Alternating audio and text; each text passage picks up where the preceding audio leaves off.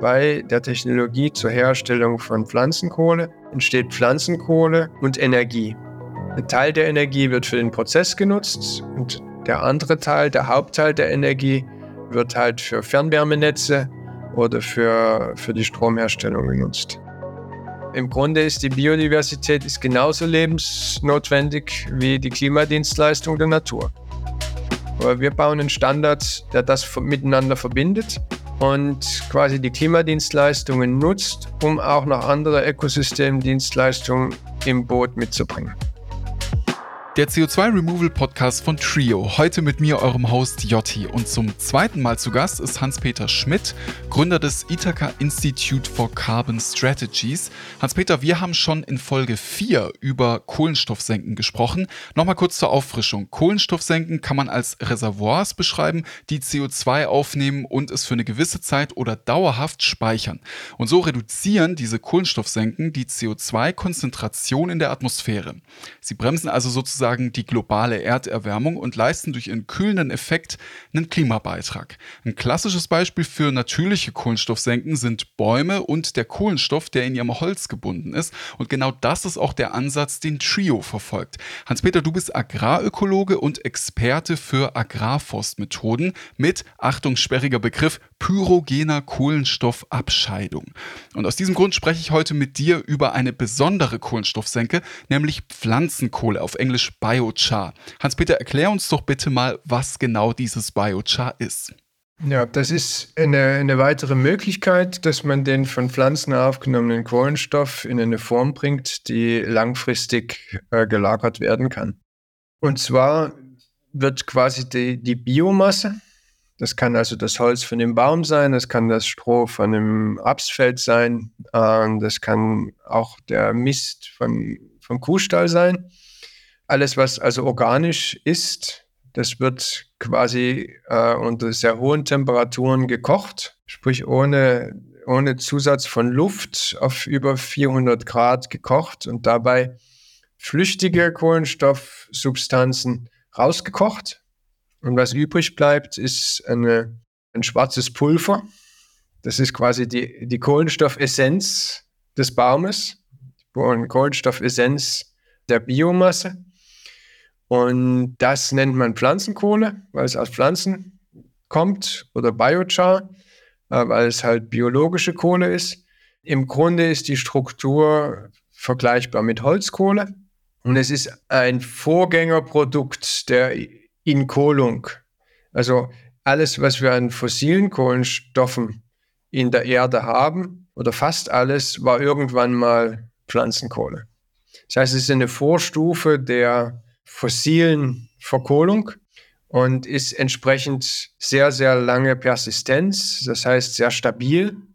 Und wenn man diese Pflanzenkohle nutzt in Materialien, so wie wir das vorhin von den Ziegelsteinen gesagt haben, oder im Beton, im Straßenbau, oder äh, wenn man es in Felder, Gemüsefelder, Beete einbringt, dann bleibt das für mehrere tausend Jahre stabil dort erhalten, ist eine Kohlenstoffsenke. Okay, also auf jeden Fall sehr, sehr lange Zeit. Das klingt aber trotzdem bei der Herstellung sehr energieaufwendig. Rechnet sich das dann trotzdem dadurch, dass es eben so lange gespeichert bleibt? Naja, wenn man also diese Biomasse auf so hohe Temperaturen bringt äh, und sie ausgast, dann ist das Gas, was da rausdampft, das ist ein brennbares Gas. Ach, das kann man also nutzen. Dieses brennbare Gas kann man brennen, äh, in einem Motor brennen und Strom machen und man kann es auch verbrennen, um Wärme zu erzeugen. Und die Wärme, die die Pyrolyse, so heißt dieser technische Vorgang dieses äh, Biomassekochens, äh, die Energie, die dafür gebraucht wird, das sind nur 15 Prozent dieses Biomassegases. Das heißt, es entsteht bei dem Pyrolyseprozess, also bei der Technologie zur Herstellung von Pflanzenkohle, entsteht Pflanzenkohle und Energie. Ein Teil der Energie wird für den Prozess genutzt und der andere Teil, der Hauptteil der Energie, wird halt für Fernwärmenetze oder für, für die Stromherstellung genutzt. Hm. Und welche Rolle spielt denn Biochar für das Thema CO2 Removals konkret? Das ist halt quasi die Garantie, dass der Kohlenstoff, der von den Pflanzen aufgenommen wurde, auch über tausende Jahre äh, stabil bleibt. Was wir am Anfang gesehen haben, ist, wichtig sind auch der Einbezug von temporären Senken, also Senken, die es vielleicht nur für 10 oder 20 Jahre gibt. Aber wenn ich halt eine Senke, eine Kohlenstoffsenke entwickeln kann, die über viele tausende Jahre stabil bleibt, dann kann ich sagen, das CO2, was ich heute ausgestoßen habe und hier mit der Biochar quasi wieder versenke für genauso lange Zeit, das ist jetzt plus minus null. Und zwar für morgen, für in zehn Jahren, für in 100 Jahren und auch für in 1000 Jahren. Das heißt, das ist quasi das, was man nennt Offsetting. Das heißt, man macht es ungeschehen quasi. Hm, an der Stelle wäre auch nochmal interessant zu erwähnen, dass Trio ja auch Biochar herstellt, allerdings nicht aus den Bäumen, die sie pflanzen oder pflanzen lassen, sondern eher aus dem organischen Material, was auf den Feldern liegt, bevor diese Bäume gepflanzt werden. Wenn Sie halt Baumplantagen vorbereiten oder auch Renaturierungen machen und das Feld vorbereiten, dann, entstehen halt Biomassen, die da verwendet werden können. In der Regel wird in den Tropen halt auch nicht nur für Baumplantagen, sondern auch wenn halt irgendwo was abgeholzt wird, um äh, Sojafelder zu machen, dann wird das einfach abgebrannt. Ja. Es wird mit Bulldozern zusammen auf den Hafen gefahren und dann wird das abgebrannt. Und anstatt das abzubrennen, kann man das halt in Pflanzenkohle umwandeln und dabei zumindest die Hälfte des Kohlenstoffs erhalten. Bei Trio ist es äh, deshalb vor allem jetzt die Biomasse aus der Flurreinigung, die sie verwenden, weil die Bäume ja noch heranwachsen müssen. Aber das Ziel ist ja auch für die Baumplantagen, wie sie Trio macht und, und andere, dass am Ende das Holz genutzt wird. Mhm. Es wird halt schnell wachsendes Holz angebaut, dann wird das Holz zum Beispiel für Balken verwendet. Das heißt, das ist das Stammholz, aber das macht man sich manchmal gar nicht so klar. Aber von, wenn man einen Balken macht aus dem Baum, dann sind das oft nur 10, 15, maximal 20 Prozent des Baumes. Alles andere ist Abfallholz. Hm, das wird gar nicht mehr verwendet. Das, ja. das wird nicht mehr verwendet. Das sind Holzabfälle, die halt häufig verrotten oder verbrannt werden. Und wenn wir aber an den Sägewerken äh, diese Pyrolyseanlagen aufstellen, dann können diese gesamten Holzreste zur Pflanzenkohle und zur Energie umgewandelt werden. Und das ist halt eine sehr interessante Kombilösung die sich eben entwickelt mit dem Heranwachsen der Baumplantagen. Was passiert denn mit dieser Pflanzenkohle, wenn die mal hergestellt wurde? Äh, der Ursprung äh, der, des ganzen Pflanzenkohle-Hypes, der jetzt seit 15, 20 Jahren sich bemerkbar macht, kommt eigentlich aus der Landwirtschaft, dass man die Pflanzenkohle als Nährstoffträger im Boden einsetzt und damit den Boden fruchtbarer macht. Das heißt, die Pflanzenkohle an sich, die wird ja nicht abgebaut, sondern, sondern sie bleibt erhalten. Das heißt, sie ist kein Düngemittel. Aber sie ist sehr porenreich. Das ist so wie so ein Schwamm und ist quasi ein Nährstoff- und Feuchtigkeitsschwamm. Das wiederum ist natürlich äh, ein Rückzugsort für Mikroorganismen, für Kleinlebewesen und für Pflanzenwurzeln. Das heißt, das sind quasi Aktivzonen, biologische Aktivzonen, die sich in und um diese Pflanzenkohlepartikel herum bilden und damit quasi den Motor anwerfen für, für Bodenfruchtbarkeit. Was auch der Ursprung für uns am Institut war, uns damit zu beschäftigen, weil wir halt Methoden gesucht haben, wie wir die Bodenfruchtbarkeit erhöhen können. Und da ist die Pflanzenkohle eine davon. Und mit der Zeit sind wir immer mehr dazu gekommen, dass man die Pflanzenkohle auch noch für ganz andere Sachen einsetzen kann. In der Elektronikindustrie, in, Baumaterialien, in Skiern werden sie eingesetzt. Da gibt es schon Weltcupsiege, die, die mit äh, Pflanzenkohle äh, gefahren wurden. Und das ist halt ein, ein sehr universelles Material. Letztlich wie, wie das Erdöl, was zu Plaste wird, zum Plastelöffel und zur Zahnbürste und zum Computergehäuse. So kann natürlich jedes Kohlenstoffatom einer Pflanze auch zu allem Möglichen werden. Und die Pflanzenkohle ist ein Weg dahin. Also spannend. Das klingt auf jeden Fall so, als wäre da richtig viel Potenzial in diesem Thema Pflanzenkohle. Lass uns aber an der Stelle nochmal auf ein anderes Thema schauen. Ihr habt einen Waldstandard entwickelt, der, wie ich finde, sehr innovativ ist. Erzähl doch mal, worum es da genau geht.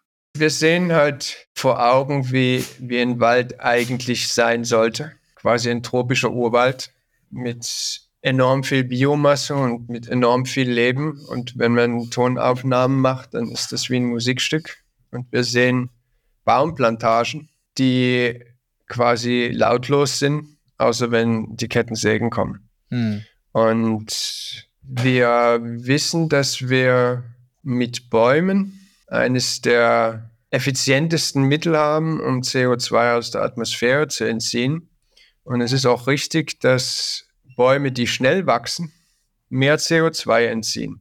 Und Bäume, die schnell wachsen, die haben eben besondere Wachstumseigenschaften, nämlich genügend Düngemittel, genügend Licht, genügend Wasser. Und man könnte jetzt Intensivplantagen machen, indem man halt möglichst viel und schnell Holz anbaut mit sehr viel Düngern, Pestiziden, Bewässerung, in geraden Linien gemacht, äh, mit Löschflugzeugen, falls es mal brennt. Und das wäre fürs Klima wahrscheinlich das Allereffizienteste. Aber für die Natur eben nicht. Wir brauchen für die Natur viel, viel mehr Rückzugsgebiete. Und es gibt ja auch die Initiative, dass 50 Prozent der Erdoberfläche eigentlich als äh, Naturschutzgebiet ausgewiesen werden müssten. Und wir suchen halt eine Mischung dazwischen. Klimaeffizienten Wald mit Biodiversität. Das heißt, es gibt Strukturelemente, es gibt quasi Urwaldinseln, die erhalten bleiben müssen. Es bleiben Ränder, es müssen autochtone, also einheimische Baumsorten verwendet werden. Äh, und wir haben eine, eine Charta für Biodiversität und eine Klassifizierung. Es gibt also drei verschiedene Biodiversitätsklassen, je nachdem, wie viele verschiedene Baumsorten in einem Waldstück enthalten sind. Und es müssen immer mindestens zwei sein. Also eine Monokultur gibt es nicht und es darf auch keine Flächenabholzung stattfinden was halt normalerweise gemacht wird, dass man halt eine schnell wachsende kleine Setzlinge setzt und nach Take acht Jahren, neun Jahren, zehn Jahren ja, ja. Kommt, kommt der Harvester und dann wird es kahl gemacht, dann wird der Boden umgebrochen und neu gepflanzt. Okay, und ihr wollt aber, dass das möglichst lange erhalten bleibt alles. Also, dass ihr so einen Modellwald habt und der soll im Idealfall ewig stehen. Genau. Der Idealfall ist, dass man, dass man quasi nur Einzelbäume äh, herausnimmt. Der praktische Kompromiss ist, dass äh, zumindest 80 Prozent der Bäume stehen bleiben und dass es halt einen Zyklus gibt, dass es also keinen Kahlschlag gibt, dass es keinen Umbruch vom Boden gibt. Also der Boden darf nicht durchgepflügt werden, er muss immer bedeckt sein. Das sind halt verschiedene Kriterien, die wir erstmal für die nachhaltige Waldbewirtschaftung einbezogen haben. Und das setzt die Branche natürlich unter große Voraussetzungen, weil die Realität ist einfach eine andere. Die Realität ja, ist einfach, ja. man verdient einfach viel Geld, indem man gerade Baumstämme von derselben Sorte, in derselben Qualität, in derselben Länge von, von derselben Fläche holt und, und das organisiert. Ja, und wie wollt ihr das dann anstellen, dass dann Umdenken stattfindet? Und jetzt gibt es halt die Möglichkeit, dass es einen zusätzlichen Wirtschaftsfaktor für den Wald gibt. Also es gibt halt den Wirtschaftswald, das ist dann der Ertrag, das Holz, was man da rausholt, das muss halt die gesamte Bewaldwirtschaftung bezahlen. Je intensiver das ist, desto eher ist das wirtschaftlich machbar. Und sonst gibt es halt für einen Wald eigentlich kein Einkommen, für einen Waldbesitzer. Mhm. Ja, also auch ein Waldbesitzer hier, der möchte halt, dass sein Wald erhalten bleibt, aber, aber er kriegt da keinen Return on Investment, was halt heutzutage natürlich wichtig ist und was auch dafür spricht, dass Leute ihre, ihre Landflächen dazu zur Verfügung stellen, wieder aufzuforsten. Sie wollen halt ein, ein Einkommen haben. Und jetzt gibt es halt die Möglichkeit, dass man den Kohlenstoff, den der Wald aufnimmt, berechnet. Mhm. Und zwar Jahr für Jahr. Man halt jedes Jahr weiß, wie viel zusätzlicher Kohlenstoff von dem Wald aufgenommen wurde. Und das kann man insofern ausrechnen, indem man quasi jeden einzelnen Baum elektronisch vermisst das heißt, die, den Zuwachs von jedem einzelnen Baum im Register hat und damit weiß, wie viel mehr Kohlenstoff aufgenommen wurde. Und Dann wird dieser Kohlenstoff registriert und umgerechnet in Global Cooling, was wir im letzten Podcast äh, erklärt haben. Das heißt, wir rechnen mhm. den Kohlenstoff eines Baumes in den Klimaeffekt um, den dieser Baum für dieses Jahr hat. Und das kann entsprechend verkauft werden, dem jemand, eine Person oder eine Firma seinen Klimaeffekt, nämlich den Klimaerwärmungseffekt seines Lebensstils, kompensiert durch Cooling, nämlich durch Baumcooling und dafür bezahlt. Und das ist Geld, was der Waldbesitzer bekommt. Und damit gibt es eine neue Einkommensmöglichkeit, ja. die ganz relevant ist, einen höheren Prozentsatz dessen hat, was der Holzertrag ergibt. Und damit gibt es halt einen Anreiz, solche Wälder anders anzupflanzen, weil sie möchten diese Cooling-Dienstleistungen verkaufen. Da wir aber einen relativ strengen Standard schreiben und sagen, ihr kriegt dieses Geld für die Cooling-Dienstleistung nur, wenn ihr auch hohe Biodiversität habt. Das hat fürs Klima keinen Unterschied, aber für unseren Standard hat es einen Unterschied. Wir machen einen Unterschied.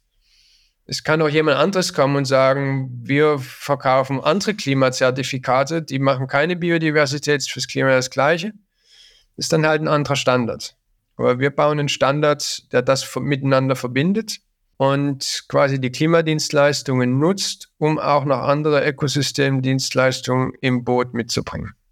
Okay, das heißt, ihr schaut da nicht nur auf den Klimaeffekt, sondern tatsächlich auch auf das Thema Biodiversität, was ja eigentlich auch ein sehr wichtiges Thema für die Natur und für die Umwelt ist. Genau, nur das, das halt für die Biodiversität, also es, es hat ja jetzt 25 Jahre gedauert, bis die Weltbevölkerung verstanden hat, dass der Klimawandel wichtig ist und essentiell für das Weiterleben der Zivilisation und dass da was dagegen gemacht werden muss und dass wahrscheinlich auch Geld dafür aufgewandt werden muss. Die Biodiversität hat diese Lobby einfach noch nicht. Ja. Im Grunde ist die Biodiversität ist genauso lebensnotwendig wie die Klimadienstleistung der Natur. Und jeder, jeder Kahlschlag ist Terror, Terror für, fürs Ökosystem. Solange es aber eben keine Ökosystemdienstleistungen oder Biodiversitätsdienstleistungen gibt, die halt auch die Umsetzung finanzieren, nehmen wir das halt jetzt mit ins Paket hinein. Genau wie wir auch bei anderen Klimazertifikaten mhm. die Nachhaltigkeit der Produktion und den Arbeitsschutz und Staubschutz und Emissionsschutz einfach als Teil des Ganzen mitsehen ist halt nie nur der Fokus auf diesen einen einzigen Effekt, sondern es muss einfach so global wie möglich gesehen werden, ohne natürlich die ökonomische Grundlage komplett zu zerstören. Das ist immer die Balance. Ja, also bis dahin ist das klar, wenn ich jetzt als Unternehmen hergehe und sage, ich möchte das, was ich an CO2 emitiere in einem Jahr, so ausgleichen, dann kann ich euren Standard zum Beispiel nehmen, da mache ich nicht nur was fürs Klima, sondern auch für die Biodiversität. Bis dahin alles klar. Aber das CO2 wird ja trotzdem ausgestoßen und eigentlich müssen wir ja, um den Klimawandel zu verlangsamen, noch mehr CO2 aus der Atmosphäre nehmen, als wir reingeben durch unsere Emissionen. Wie, ja, wie lösen wir das denn?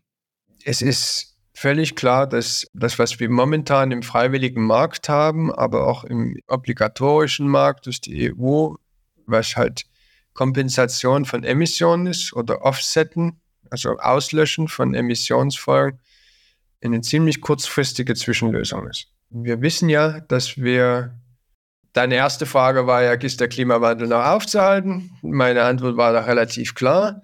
Aber gehen wir mal davon aus, es würde halt gelingen, dann ist das Ziel ja auch völlig klar, dass bis 2050, das heißt in knapp 25 Jahren, die Emissionen um 90 Prozent reduziert werden müssen. Boah, das ist ja eigentlich unmöglich, oder? Das heißt, in 25 Jahren muss, um 90 Prozent zu erreichen, ist 100 Prozent klar, muss bis dahin die Förderung von fossilen Kohlenstoffen, also von Erdöl und Erdgas, abgeschlossen sein. Schluss, aus, null. Ja, da kann man nicht mehr diskutieren, aber nächstes Jahr irgendwie noch 5%. Nein. Das heißt, wir haben 25 Jahre Zeit, aus Erdöl auszusteigen. Und wenn wir das nicht tun, dann müssen wir auch nicht mehr drüber reden, ob wir es schaffen oder nicht.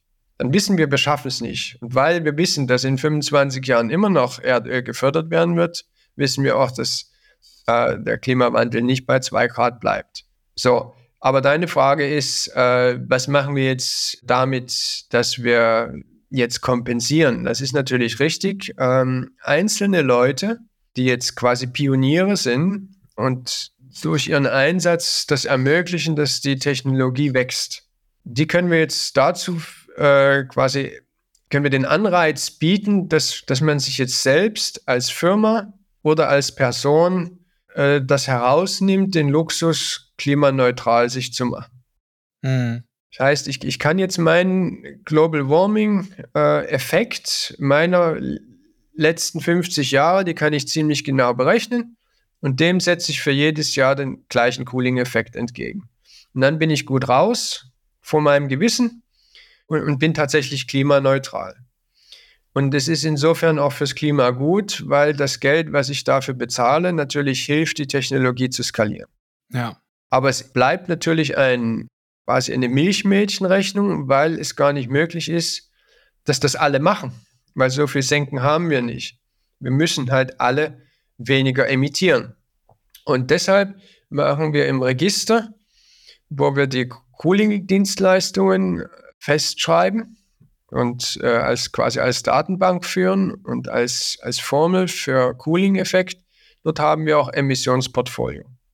Wir haben also sowohl Senkenportfolio als auch das Emissionsportfolio. Und zwar für jede Firma, äh, die diese Cooling-Dienstleistungen in Anspruch nehmen will und kompensieren. Und es gibt halt bestimmte Vorschriften, wann man nur Cooling kaufen kann, nämlich nur dann, wenn das Emissionsportfolio auch kleiner wird. Okay, also ganz genaue Vorgaben dafür. Genau, wir nutzen dasselbe wie beim Baum, indem wir halt Biodiversität mit reinschreiben, äh, darin, dass man das, die Cooling-Dienstleistung nur kriegt, wenn man halt auch reduziert, zum Beispiel. Ne? Oder Pflanzenkohleproduzenten oder Senkenproduzenten insgesamt, die müssen ihr Emissionsportfolio offenlegen und sie müssen einen Zehn-Jahres-Plan haben, wie sie in zehn Jahren auf Null kommen. Und das müssen sie jedes Jahr aktualisieren. Also solche Sachen. Na, wir, wir, wir sind halt eine Stiftung und wir sind Idealisten und wir sind Wissenschaftler und wir denken uns halt irgendwelche Sachen aus, die die ganze Sache vielleicht beschleunigen können. Das sind, sind so Ideen, vielleicht funktionieren die auch nicht. Vielleicht muss man es auch anders machen. Aber es gibt ja momentan nicht so viele, die Kohlenstoffregister entwickeln und Zertifikate machen. Und da können wir uns solche Sachen halt mal noch rausnehmen und probieren, ob das tatsächlich funktioniert. Und wenn nicht, dann müssen wir in einem Jahr halt äh, das etwas abändern. Aber es ist einfach eine Möglichkeit auch der Bewusstwerdung. Du hast völlig recht. Wenn wir die Emissionen nicht reduzieren, dann ist das Cooling nichts wert, weil es einfach nicht reicht. Ich will das jetzt auch gar nicht so schwarz malen, aber ich merke, wie du da auch für dieses Thema so sehr brennst und äh, da wirklich einen sehr guten Punkt hast.